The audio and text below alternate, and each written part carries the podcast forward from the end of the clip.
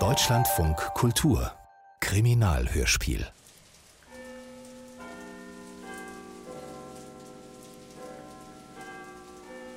London.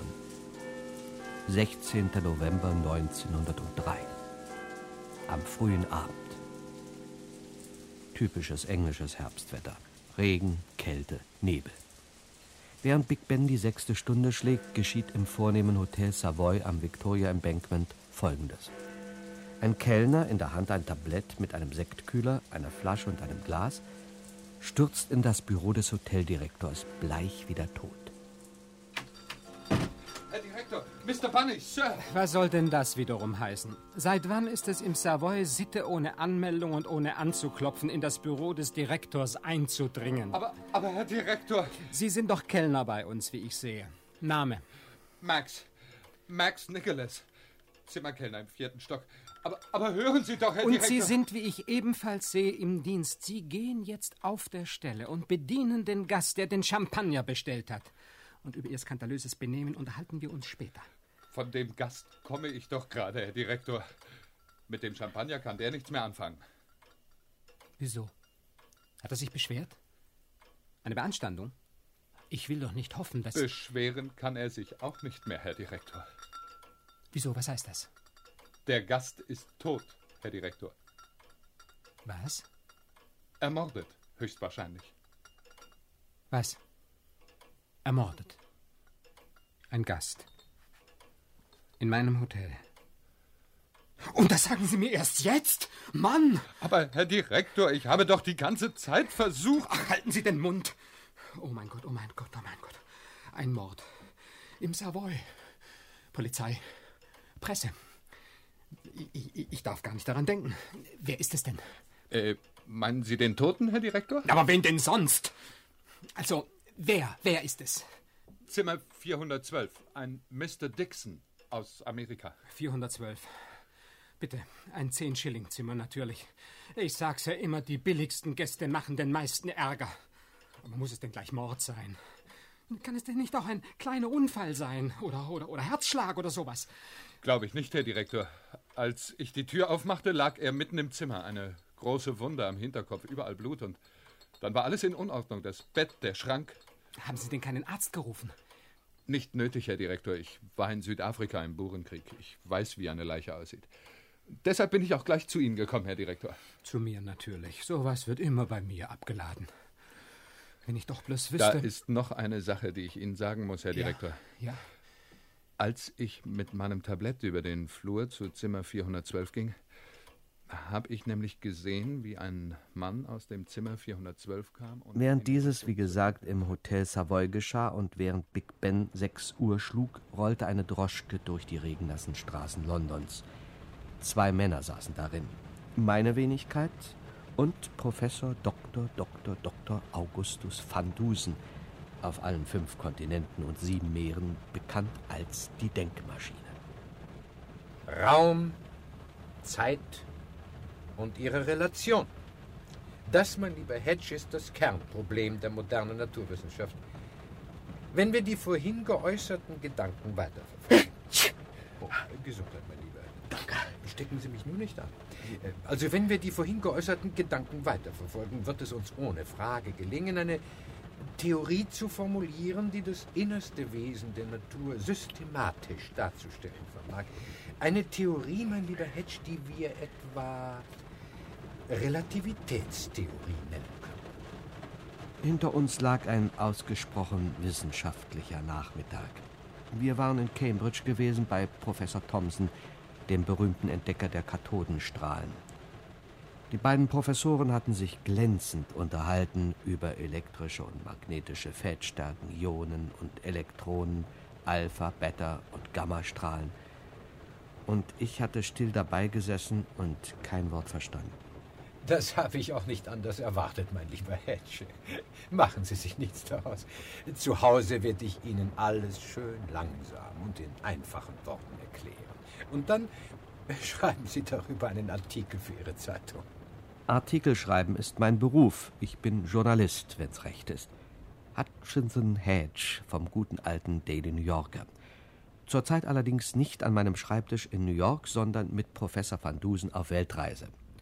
Station seit einem Vierteljahr Hotel Savoy, London. Und zum Hotel kehrten wir gerade jetzt zurück. Ich träumte von einem guten Dinner, von einem gemütlichen Abend am Kamin mit einem Whisky oder auch mehreren, vor allem um meine starke Erkältung zu bekämpfen. Ich hatte ja keine Ahnung. Suite 4. Suite 4, bitte sehr, bitte gleich. Ihr Schlüssel, Herr Professor. Danke. Ach, bitte noch einen Augenblick, Professor. Ja, bitte. Unser Herr Direktor, Mr. Bunny, lässt höflichst anfragen, ob Sie ihm wohl einige Minuten Ihrer so kostbaren Zeit zur Verfügung stellen könnten. Im Vertrauen. Im Vertrauen? Haben wir etwa vergessen, die letzte Rechnung zu bezahlen? Ach, niemals, Professor. Da passe ich schon auf. Sie belieben zu scherzen, Professor. Mr. Bunny bedarf dringend Ihres unschätzbaren Rates. Sehr, sehr dringend, Professor. In einer kriminologischen Angelegenheit. Ah, kriminologisch. So, so. In diesem Falle stehe ich Mr. Mr. Bunny zur Verfügung. Wo? Mr. Bunny bittet Sie in sein Büro, Professor. Dort hinten, gleich neben dem Lift. Nein. Kommen Sie mit, Hedge. Komisch. Wo immer sich der Professor aufhält, kommt es früher oder später zu Mord, Totschlag und ähnlichen unerfreulichen Dingen. Kriminologen ziehen die Verbrechen offenbar magnetisch an. Und Professor van Dusen ist bekanntermaßen der bedeutendste Amateurkriminologe der Welt. Mit dem gemütlichen Abend war es jedenfalls essig. Stattdessen zogen wir in das Büro von Mr. Bunny, und dieser, elegant gewandet, ziemlich klein und ziemlich kahl, machte uns mit den Tatsachen bekannt, die er vor einer halben Stunde vom Zimmerkellner erfahren hatte. Interessant. Sie haben natürlich sofort die Polizei verständigt, Mr. Bunny. Tja, äh, wissen Sie, Professor, um die Wahrheit zu sagen, nein. Mr. Bunny? Noch nicht. Dann wird es aber höchste Zeit. Ja, Sie haben ja recht, Professor, aber können Sie sich vorstellen, wie eine polizeiliche Untersuchung im Luxushotel aussieht? Scharen von brutalen Kriminalbeamten nisten sich tagelang bei uns ein, trampeln mit ihren groben Stiefeln in allen Zimmern und Gängen herum, machen überall Unordnung und erschrecken die Gäste. Äh, trotzdem muss ich natürlich äh, schon als Staatsbürger äh, Scotland Yard informieren. Aber ich, ich habe mich gefragt, ob, ob Sie, Professor, vielleicht freundlicherweise vorher. Ja, Mr. Bunny. Ich meine, ob, ob Sie den Fall vorher in Augenschein nehmen würden. Nicht nur als geschätzter Gast unseres Hotels, sondern vor allem als Amateurkriminologe. Als der Amateurkriminologe, wie ich hinzufügen möchte. Sie sehen immer mehr als die Polizei. Sie sind ihr stets einige Schritte voraus und wenn dann die Männer von Scotland Yard hier anrücken, werden sie sehr schnell wieder abziehen. Mit dem Mörder. Den Sie, Professor, inzwischen ermittelt und dingfest gemacht haben. Denn es gibt nur eine Denkmaschine und Ihr Name ist Van Dusen. Bravo. Sehr hübsch ausgedrückt, Mr. Bunny. Gut. Ich werde mich äh, ein wenig um die Sache kümmern. Bei dem Opfer handelt es sich immerhin um einen Landsmann. Das Savoy dankt Ihnen, Professor. Was wollen Sie als erstes tun? Den Tatort besichtigen? Oder? Das hat noch Zeit, Mr. Bunny. Vorher möchte ich mit dem Zimmerkellner sprechen, der den Toten gefunden hat. Ist das nötig? Ich habe Ihnen doch alles erzählt. Ohne Frage, Mr. Bunny, aber ich würde seine Geschichte gern noch einmal hören. Mit eigenen Ohren. Also seien Sie so freundlich. Na, schaffen Sie ihn her. Das war kein Problem. Der Zimmerkellner Max Nicholas, mit Namen, wie Sie sich wohl noch erinnern werden, wartete im Nebenzimmer und brauchte nur gerufen zu werden. Er war um die dreißig, in Frack und Lackschuhen, wie es sich gehörte, hatte ein bleiches Gesicht, Pomade in den Haaren und einen steifen, spitzen Schnurrbart à la Kaiser Wilhelm. Was er uns erzählte, haben Sie schon gehört, bis auf eins. Ach, Natürlich weiß ich nicht, ob es wirklich der Mörder war. Er war zu weit weg und, um ehrlich zu sein, ich hatte nicht weiter auf ihn geachtet. Ich konnte ja auch nicht ahnen, was gerade passiert war. Das versteht sich. Versuchen Sie trotzdem, sich zu erinnern. Jede Einzelheit ist wichtig. Hm. Los, los, Mann, denken Sie nach. Überlassen Sie das mir, Mr. Bunny. Sie kamen also mit Ihrem Tablett den Gang entlang. Ja. Erst über die Hintertreppe zum vierten Stock und dann um die Ecke in den Gang. Ja, und da stand er, an der Tür zu 412. Hm, als ob er eben aus dem Zimmer gekommen wäre. Wie weit war er von Ihnen entfernt? Na, so 20 Meter ungefähr. Gut. Weiter. Als ich näher kam, ging er ziemlich schnell in die entgegengesetzte Richtung. Und dann um die Ecke zur Haupttreppe oder zum Lift. Aha. Ja, das war eigentlich alles. Wie sah der Mann aus?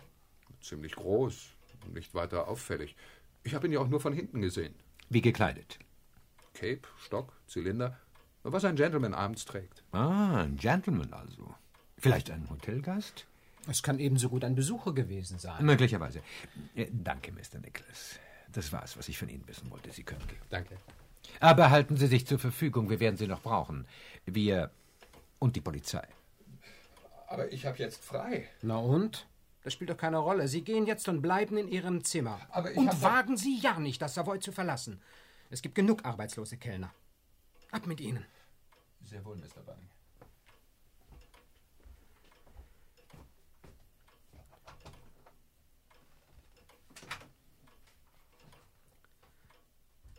Tja, meine Herren, das ist das Leben des Hoteldirektors. Immer Ärger mit dem Personal.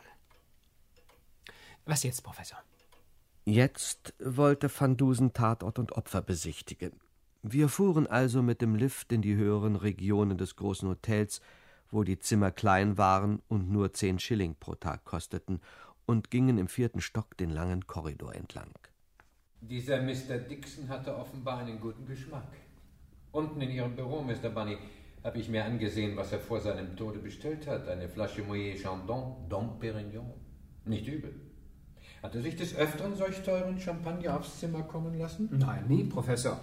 Ich habe mich erkundigt, obwohl er bereits seit vier Wochen bei uns wohnt. Das höchste der Gefühle war ab und zu eine halbe Flasche Rotwein, Hausmarke. Aber wenn die dann nicht ganz pünktlich kam oder wenn sonst der Service nicht hundertprozentig klappte, dann hat er sich sofort beschwert. Sehr laut und sehr lange. Ah, ein reizbarer Zeitgenosse, wie es scheint. Reizbar ist gar kein Ausdruck, Professor. Ein richtiger alter Stinker. Aber vergessen wir es. Von den Toten soll man bekanntlich nicht schlecht reden. De Mortuis, Mr. Bunny. Nil nisi bene. Zimmer 412. Ah ja, da sind wir. So, bitte. Nach Ihnen, meine Herren. Bunny schaltete die elektrische Beleuchtung an. Die Vorhänge waren zugezogen das Zimmer wirkte still und tot, trotz der zwei oder drei heraushängenden Schubläden und der Unordnung im Kleiderschrank. Quer über dem Teppich zwischen Bett und Tür lag Mr. Dixon auf dem Gesicht. Sein Hinterkopf war ein einziges blutiges Loch. Bunny wurde blass, und auch ich fühlte mich nicht besonders. Nur der Professor ließ sich nicht aus der Ruhe bringen und fing gleich mit der Untersuchung an. Tot. Ohne allen Zweifel. Um es mit den Worten des unsterblichen Charles Dickens zu sagen, tot wie ein Türnagel. Und wie? Was? Ah, die Todesursache wollen Sie wissen, Mr. Bunny. Dixon wurde erschlagen. Ein schwerer, stumpfer Gegenstand traf ihn mit erheblicher Wucht am Hinterkopf, zertrümmerte die Schädeldecke und zog das Gehirn stark in Mitleidenschaft. Die Folge war sofortiger Exitus. Was für ein Gegenstand, Professor? Ich sehe keinen. Ich auch nicht, mein lieber Hedge. Im Zimmer befindet sich kein Objekt, das als Mordwaffe gedient haben könnte. Also hat der Mörder die Waffe mitgenommen. Aber ja, der Unbekannte, der vorhin aus diesem Zimmer kam, hatte einen Spazierstock bei sich. Unmöglich, Mr. Bunny. Keinesfalls kann ein Spazierstock diese Wunde verursacht haben. Es muss etwas Schwereres, Massiveres gewesen sein. Nun ja, eine, eine Keule zum Beispiel. Eine Keule? Ja, wenn Sie meinen, Professor. Ich meine nicht Mr. Bunny, ich weiß. Ach ja. Schon recht ausgeprägter Rigor Mortis im Hals- und Kieferbereich. Merkwürdig. Wann war der Zimmerkellner bei Ihnen, Mr. Bunny? Punkt 6. Sechs Uhr, so. Äh, Von diesem Zimmer bis zu Ihrem Büro braucht man etwa zwei Minuten. Noch ein paar Minuten dazu. Nicholas sieht Unbekannten. Nicholas entdeckt Leiche. Das, äh, verbunden mit der Feststellung, dass sich der Mörder nach der Tat kaum längere Zeit bei seinem Opfer aufgehalten haben dürfte, führt zu folgendem Resultat. Mr. Dixon hat vermutlich zwischen 17.50 Uhr und 17.55 Uhr den Tod gefunden. Ja. Ja, das stimmt. Das stimmt, Professor. Ein paar Minuten vorher hat er nämlich noch aus seinem Zimmer telefoniert. Telefoniert? Wann genau? Genau Viertel vor sechs, Professor. Bevor Sie kamen, habe ich mich nämlich für alle Fälle bei unserer Telefonzentrale erkundigt. Sehr gut, Mr. Barney. Wir werden der Sache noch später genauer nachgehen. 17.45 Uhr, also. Das bestätigt meine Überlegungen. Und doch. Ich weiß nicht. äh, Nun, wir werden sehen. Brieftasche. Leer. Die Uhr. Die Uhr fehlt. Und wie der Eindruck am Finger zeigt, auch ein Ring. Sieht ganz nach Raubmord aus, was, Professor? Ganz eindeutig Raubmord. Ein Hoteldieb ist bei Mr. Dixon eingedrungen und als er überrascht wurde, hat er etwas zu hart zugeschlagen. Das kommt ab und zu in den besten Häusern vor, leider. Meine Sie, Mr. Bunny? Was ist das? Was denn, Professor? Da in der rechten Hand des Toten. So. Ah, das hätten wir. Ein Stück Papier. Um nicht zu sagen ein Schnipsel. So ist es, mein lieber Hedge. Nur ein Papierschnipsel. Gewaltsam von einem größeren Stück abgerissen, wie der unregelmäßige Rand erkennen lässt. Aber dieser Schnipsel, so klein er auch ist, verrät uns zwei höchst wichtige Dinge. So, was denn? Zunächst einmal, es handelt sich hier in der Tat, wie Sie und Mr. Bunny annahmen, um einen Raubmord. Sein Objekt war jedoch nicht, oder nicht in erster Linie, Mr. Dixons Barschaft oder gar seine Taschenuhr. Und zweitens? Zweitens, Mr. Bunny, wird es jetzt allerhöchste Zeit, die Polizei zu benachrichtigen. Und nicht nur die Polizei.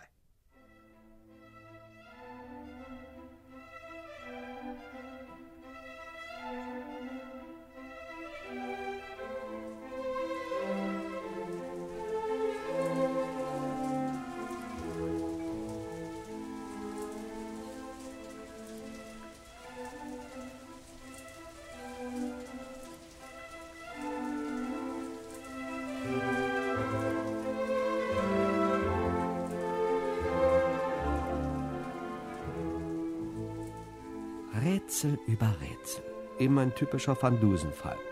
Jetzt hieß es zurück Marsch Marsch in Buddys Büro und hier ließ der Professor sich mit Inspektor Smiley von Scotland Yard verbinden. Wenn Sie unsere letzten Abenteuer gehört haben, dann kennen Sie Smiley und wissen, dass er schon zweimal gegen die Denkmaschine angetreten ist und sich beide Male unsterblich blamiert hat. Deshalb war er gebührend klein und hässlich, als der große Amateurkriminologe ihn am Telefon vom Geschehen im Savoy in Kenntnis setzte. Jawohl, Professor. Verstanden. Wir kommen sofort. Sehr schön. Äh, Und noch etwas, Smiley. Bringen Sie jemanden vom Kriegsministerium mit. V vom Kriegsministerium? Ja, ja, spreche ich so undeutlich? Möglichst einen höheren Beamten, der für den Ankauf und die Erprobung neuer Waffen zuständig ist. Haben Sie mich verstanden, Smiley? Ja, jawohl, Professor. Aber, aber es ist Samstagsabend. Wo in aller Welt soll ich jetzt einen vom Kriegsministerium Das ist herkriegen? Ihre Sache, Smiley. Geben Sie sich Mühe und beeilen Sie sich. Ich warte.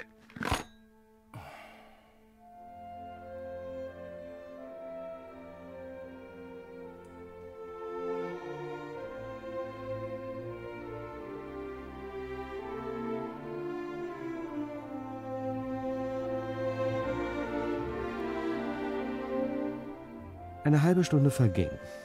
Der Professor benutzte sie zum Nachdenken und ich zu einem schnellen Abendessen im Hotelrestaurant. Dann kreuzte die Staatsgewalt auf. Die unteren Chargen zogen gleich mit Bunny zum Tatort.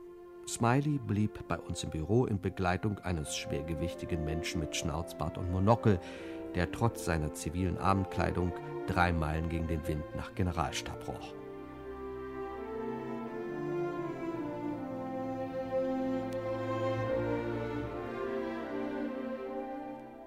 Gestatten, Oberst Pickerskill vom Kriegsministerium seiner Majestät.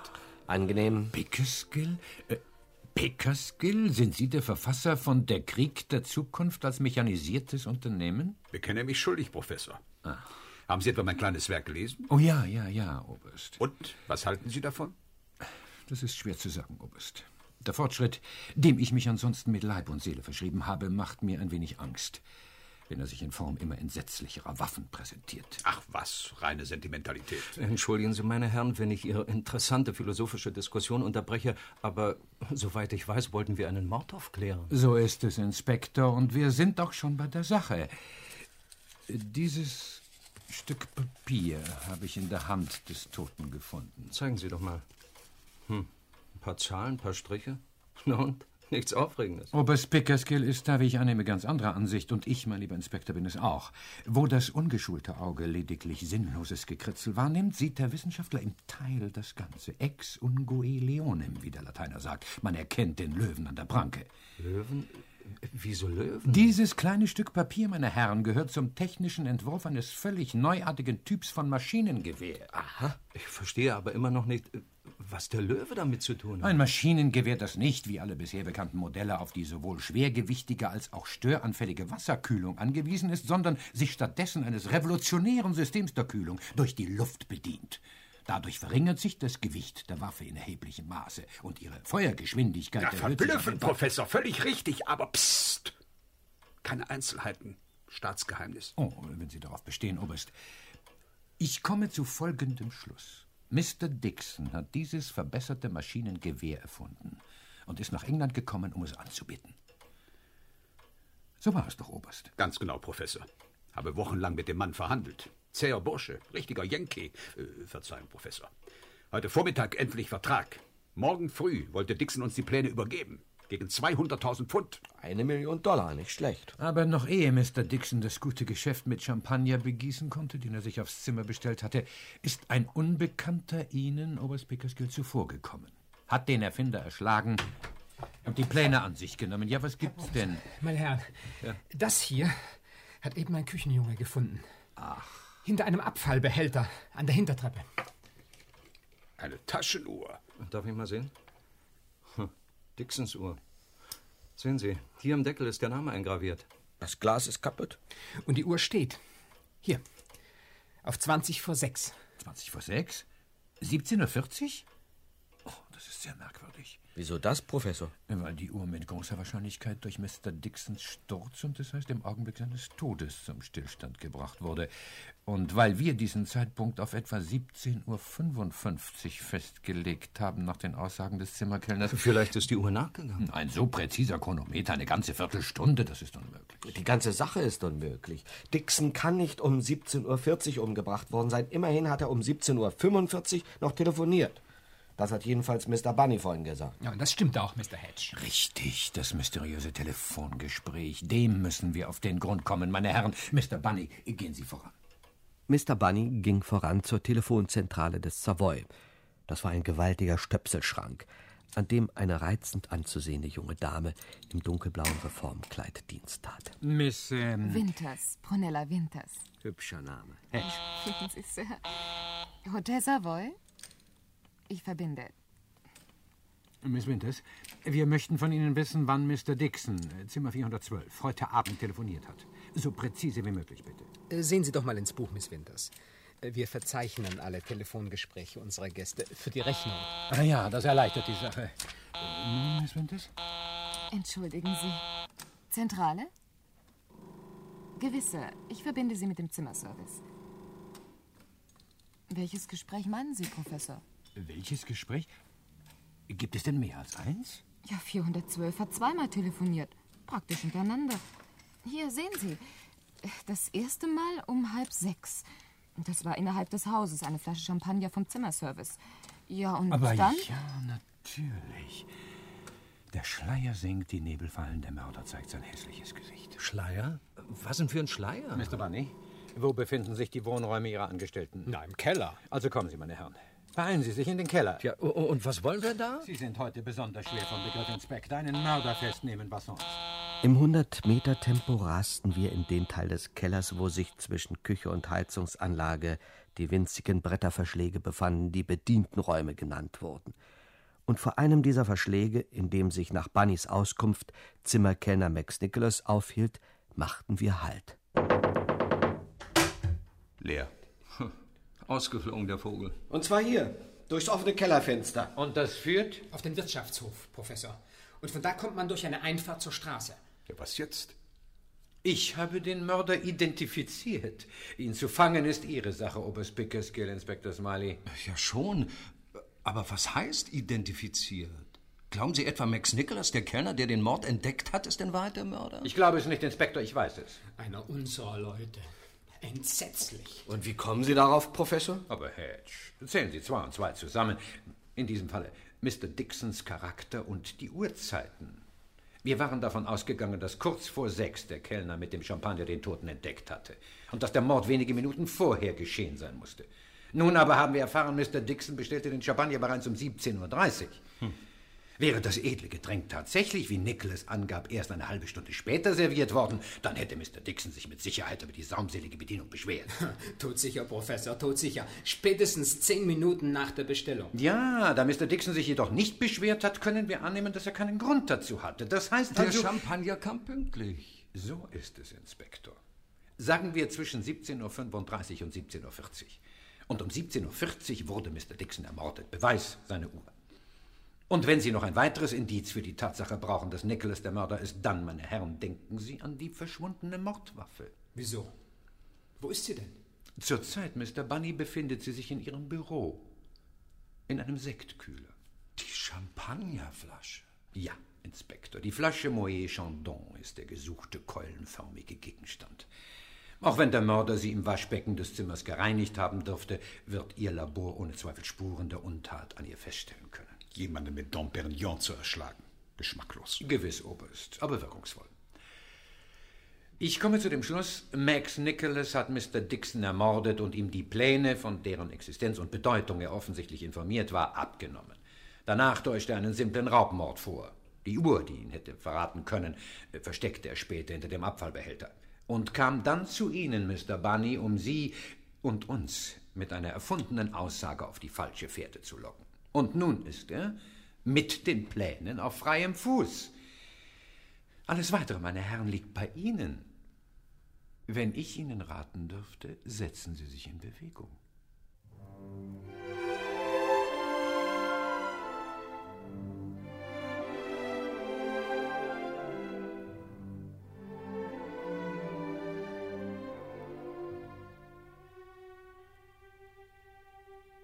Inspektor Smiley und Oberst Pickersgill setzten sich in Bewegung Richtung Scotland Yard, um eine Großfahndung nach dem flüchtigen Mörder anzukurbeln. Der Rest, Professor Van Dusen, Mr. Bunny und ich, begab sich aus dem finsteren Keller in freundlichere Gefilde. Unterwegs, wir kamen gerade an der Telefonzentrale vorbei, blieb der Professor plötzlich stehen und schlug sich mit der flachen Hand vor die Stirn. Mein lieber Hedge, Ja? ich werde alt. Haben Sie was vergessen? Etwas äußerst Wichtiges. Zentrale?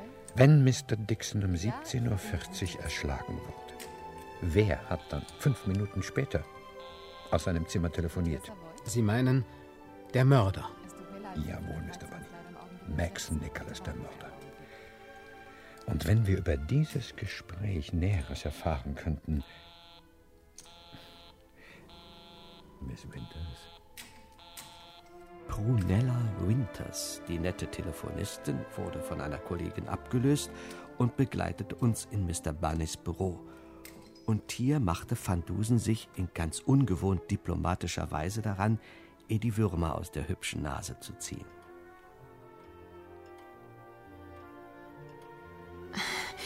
Aber Professor, bei den Telefongesprächen der Gäste dürfen wir nicht mithören. Auf gar keinen Fall. Strengstens verboten. Sehr richtig, Mr. Bunny.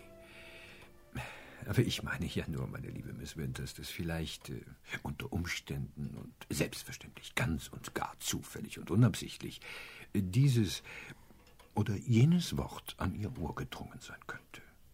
An Ihr charmantes Ohr, Miss Winters. Hedge. Äh, Dagegen hätte selbst Mr. Barney nichts einzuwenden. Nicht wahr? Mr. Barney. Nun, es geht hier ja immerhin um die Aufklärung eines Mordes. Äh, deshalb würde ich in diesem Fall beide Augen zudrücken. Ausnahmsweise. Sehen Sie, Miss Winters? Also?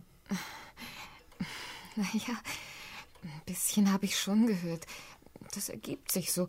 Ganz ohne Absicht natürlich. Natürlich, Miss Winters, davon sind wir überzeugt.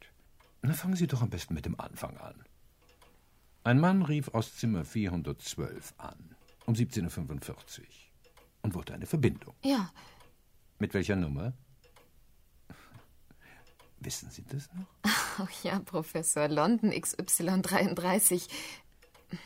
Na, sowas merkt man sich. In der Tat, Miss Winters. Sie haben ihn also verbunden. Und was geschah dann? Am anderen Ende meldete sich die Botschaft von Psst. Im Namen der Völkerfreundschaft und weil es schon längst nicht mehr wichtig ist, wollen wir den Mantel des Schweigens über den europäischen Staat breiten, der hinter dem Raub der Pläne stand. Nach der damaligen politischen Konstellation kamen drei in Frage: Frankreich, Russland und das Deutsche Kaiserreich. Suchen Sie sich das Passende aus. Und dann? Ja, dann musste ich stöpseln. Und als ich danach wieder was hörte, zufällig natürlich, da sagte 412 gerade, ich muss die Pläne schnell loswerden. Bis zum nächsten Treff kann ich nicht warten. Äh, Ja, und die Botschaft sagte, gut, machen wir es heute Abend. Und weiter? Ja, dann musste ich einen anderen Gast verbinden. Naja, es dauerte ein bisschen, bis ich wieder im ersten Gespräch war. Äh, Die Botschaft. Warten Sie mal. Also die Botschaft sagte, Agent 07 spricht Sie an, kurz bevor geschlossen wird, damit Sie bei der Übergabe nicht gestört werden. Und ja, und 412 sagte, äh, wo genau? Und dann, ja, dann kam so eine Art Bibelvers. Was denn? Ein Bibelvers? Ich weiß nicht. Vielleicht auch nur ein Spruch aus dem Lesebuch. Ja, irgendwas mit Pflicht und England. Ähm, England erwartet, dass jedermann seine Pflicht tut? Ja, ganz genau, Mr. Bunny. Das war's. Und die Botschaft sagte, nein, diesmal nicht. Lieber bei den Mördern, da passen sie sowieso besser hin. Und dann haben sie gelacht und aufgelegt. Das war alles. Danke. Danke, Miss Winters. Sie haben uns sehr geholfen. Stehen Sie nicht herum. Gehen Sie wieder an Ihre Arbeit. Sehr wohl, Mr. Bunny.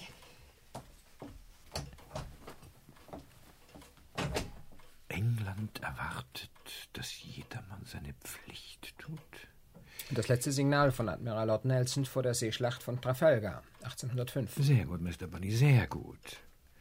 Nelson, ein Treffpunkt, der irgendetwas mit Nelson zu tun hat. Na klar, die Nelson-Säule am Trafalgar Square. Sehr scharfsinnig, mein lieber Hedge, aber kaum zutreffend. Es muss sich um eine Örtlichkeit handeln, die heute Abend geschlossen wird und wo sich außer Nelson auch noch Mörder finden. Vielleicht ein Theater? Oder ein anderes Etablissement dieser Art? Gar nicht so dumm, Mr. Bunny. Ein Etablissement. Tagsüber geöffnet, enthalten sowohl Lord Nelson als auch diverse Mörder. Heureka. Heu, was? Ich habe es, mein lieber Hedge. Ein wenig spät, wie ich zugeben muss, aber das liegt daran, dass wir diese hochinteressante Einrichtung bisher nicht besucht haben. Also kein Museum und auch kein wissenschaftliches Institut. Nein, nein, das ganz sicher nicht. Wenn auch das Unternehmen, das ich meine, sich auf seine ganz spezielle Weise der Bildung verschrieben hat. Mr. Bunny. Ja.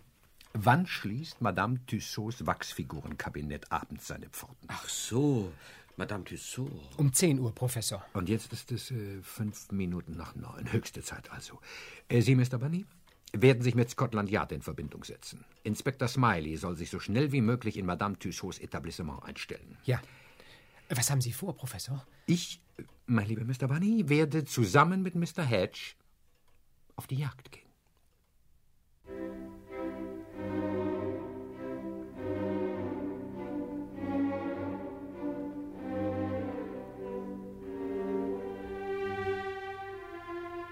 Es war mal wieder soweit. Den Professor hatte das Jagdfieber gepackt.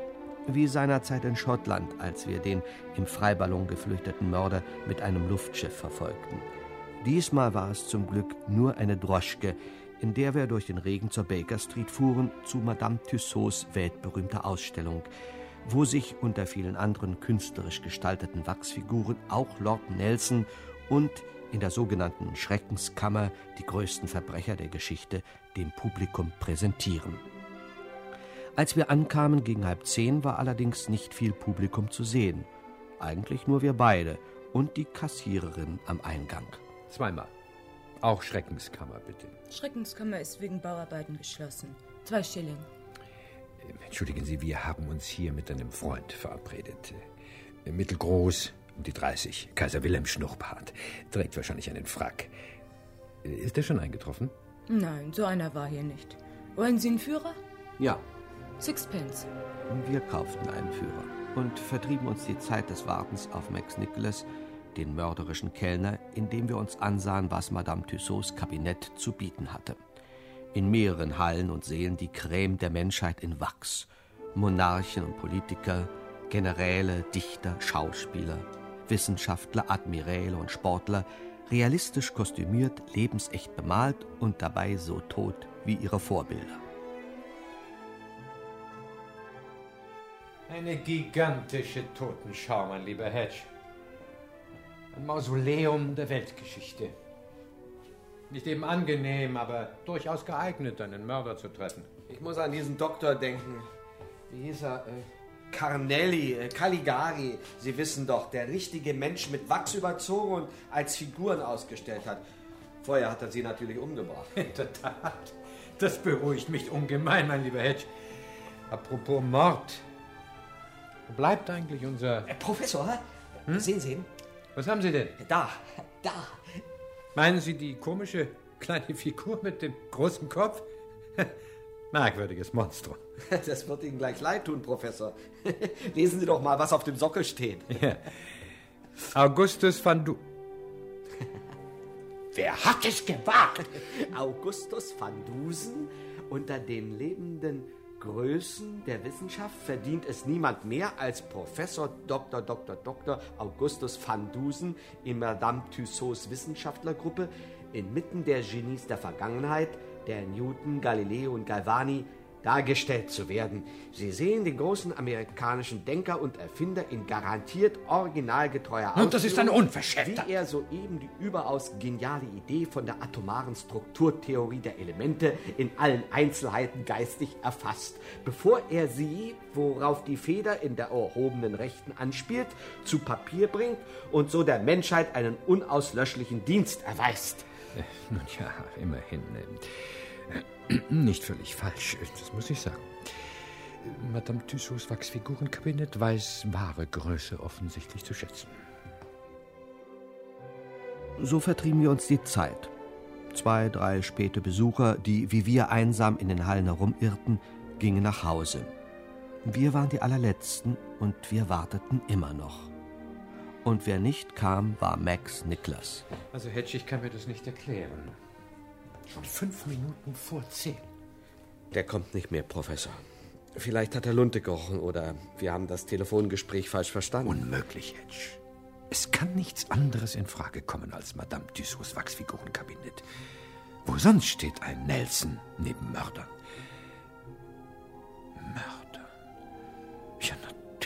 Wo genau sollte Nicholas den Agenten 07 treffen? Wieso? Naja, bei dem Mörder natürlich. Und wo befinden sich in Madame Tussauds Etablissement die Mörder? In der Schreckenskammer, nehme ich an. Aber die ist ja geschlossen. So? Ja, wegen Bauarbeiten. Davon werden wir uns selbst überzeugen, Hedge. Kommen Sie, schnell. Wir rannten durch die Halle die Treppe hinunter, bis wir links vom Vestibül vor einer dunklen Eichentür mit der Aufschrift Schreckenskammer ankamen. Der Professor drückte auf die Klinke. Sie bewegte sich. Die Tür ging auf.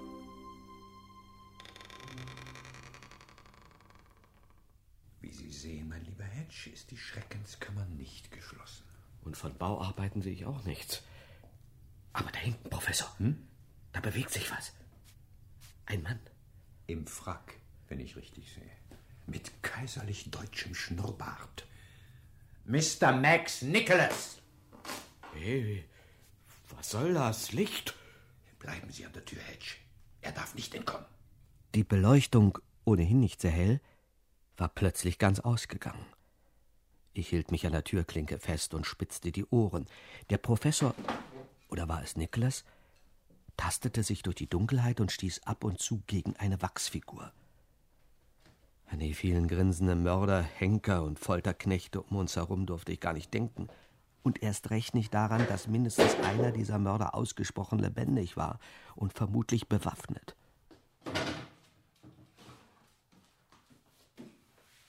Bleiben Sie stehen, Nicholas. Ergeben Sie sich. Wir wissen alles. Und raus kommen Sie ja sowieso nicht. Meinen Sie? Professor, leben Sie noch? Alles in Ordnung. Gehen Sie in Deckung, Hedge. Leicht gesagt, ich sehe ja nichts. Benutzen Sie die Augen des Geistes. Weg von der Tür! Die Lage wird allmählich unübersichtlich. Professor Van Dusen, Mr. Hedge! Licht! Wo ist der Schalter? Hier sind wir in der Schreckenskammer. Seien Sie vorsichtig, Inspektor. Nicholas ist auch hier. Und er hat eine Schusswaffe. Die Tür ging auf, das Licht ging an und Inspektor Smiley und Oberst Pickerskill nebst Begleitung waren da. Wer nicht da war, das war Max Nicholas. Der Mörder vom Hotel Savoy war offenbar spurlos verschwunden. Das ist doch nicht möglich. Fenster gibt's hier nicht und die Tür, die ist. Die Tür hat Mr. Hedge in heroischer Weise mit seinem Leibe gedeckt. Keine Sorge, Inspektor, wir werden ihn finden. Äh, Vorher aber schicken Sie zwei Ihrer Leute in den Vorraum. Sie sollen die Kassiererin festnehmen. Die Kassiererin? Sie ist Agent 07. Richmond? Pickel? Ihr habt gehört, was der Professor gesagt hat. Los!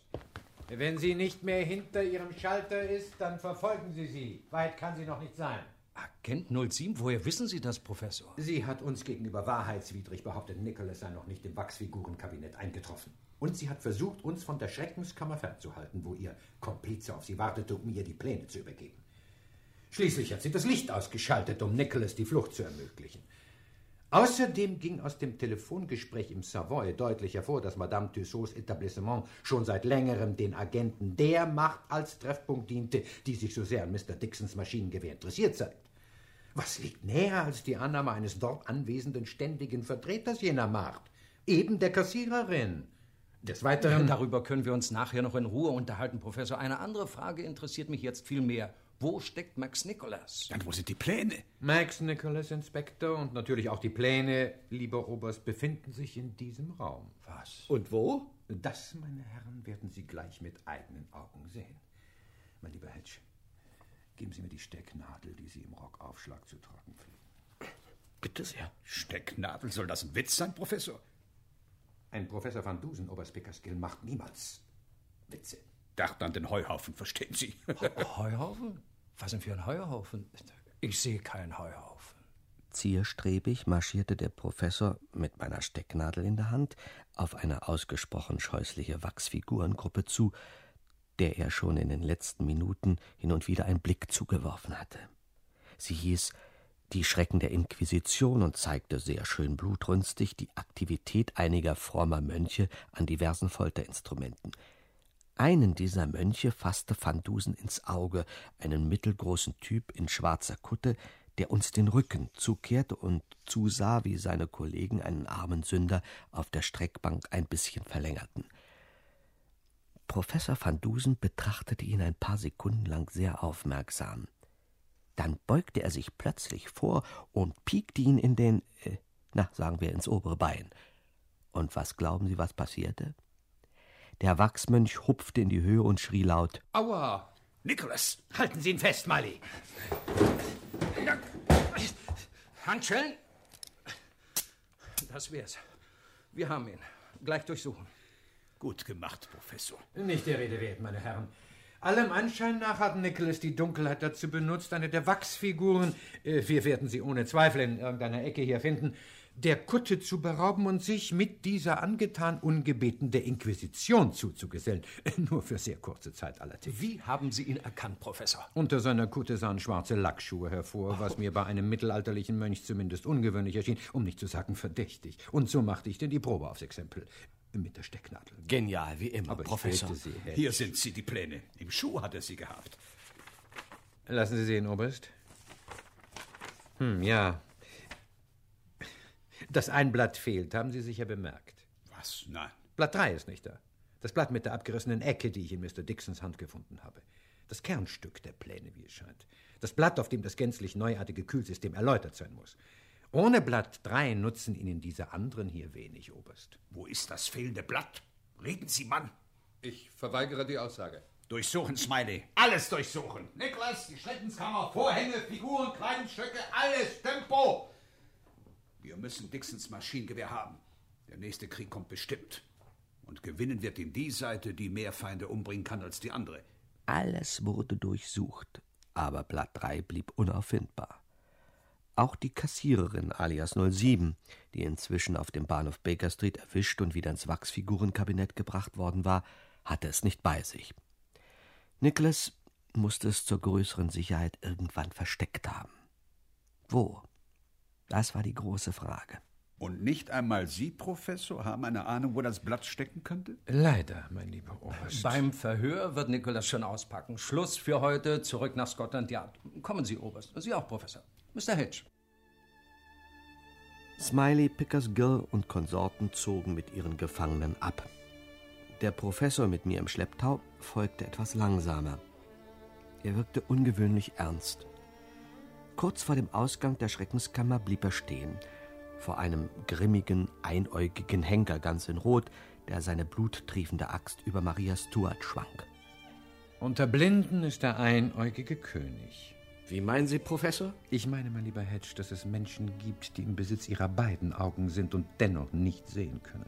Die, wenn sie alles durchsuchen sollen, diese oder jene Stelle undurchsucht lassen, weil sie sie einfach nicht zur Kenntnis nehmen. Ja, zum Beispiel, Professor? Zum Beispiel hier. Damit griff er dem Henker an den Kopf, schob die Augenklappe beiseite, nahm aus der Augenhöhle ein zusammengeknülltes Stück Papier und glättete es auf dem Handrücken. Bitte sehr, mein lieber Hedge. Blatt 3. Die Formel, die Oberst Pickersgill so händeringend sucht, um mit ihrer Hilfe im nächsten Krieg Tausende, wenn nicht Hunderttausende zu töten. Ich muss wieder einmal sagen, Professor, Sie sind ein Genie. Ja, danke, mein lieber Hedge. Aber sagen Sie mir lieber, was ich tun soll. Tun? Wieso? Soll ich dieses Blatt Papier Oberst Pickerskill und seinen Kollegen vom Kriegsministerium aushändigen? Mit allen Folgen, die eine solche Handlungsweise hätte? Oder soll ich es vernichten und mich so dem Fortschritt in den Weg stellen? Aber wie ich vor kurzem gesagt habe, der Fortschritt macht mir Angst, wenn er sich in Form immer entsetzlicherer Waffen präsentiert. Was soll ich tun, Hedge? Tja, ich weiß es nicht, Professor. Die Staatsgewalt hat ihre Chance gehabt. Sie hat gesucht und nicht gefunden.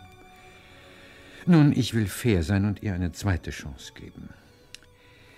Ich rolle das Stück Papier zusammen, tue es wieder in sein Versteck und schiebe die Augenklappe darüber. Wenn Max Nicholas im Verhör auspackt, wie Inspektor Smiley sich auszudrücken blieb, dann, mein lieber Hedge, wird Oberst Pickerskill sein Mordinstrument bekommen. Wenn nicht. Professor, Mr. Hedge, wo bleiben Sie denn? Beeilen Sie sich, Sie werden sonst eingeschlossen. Sagen Sie mir, Hedge, habe ich richtig gehandelt?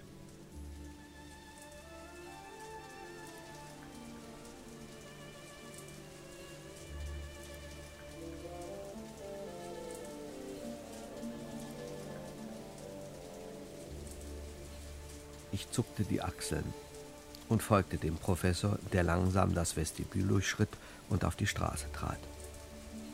Ich wusste es auch nicht.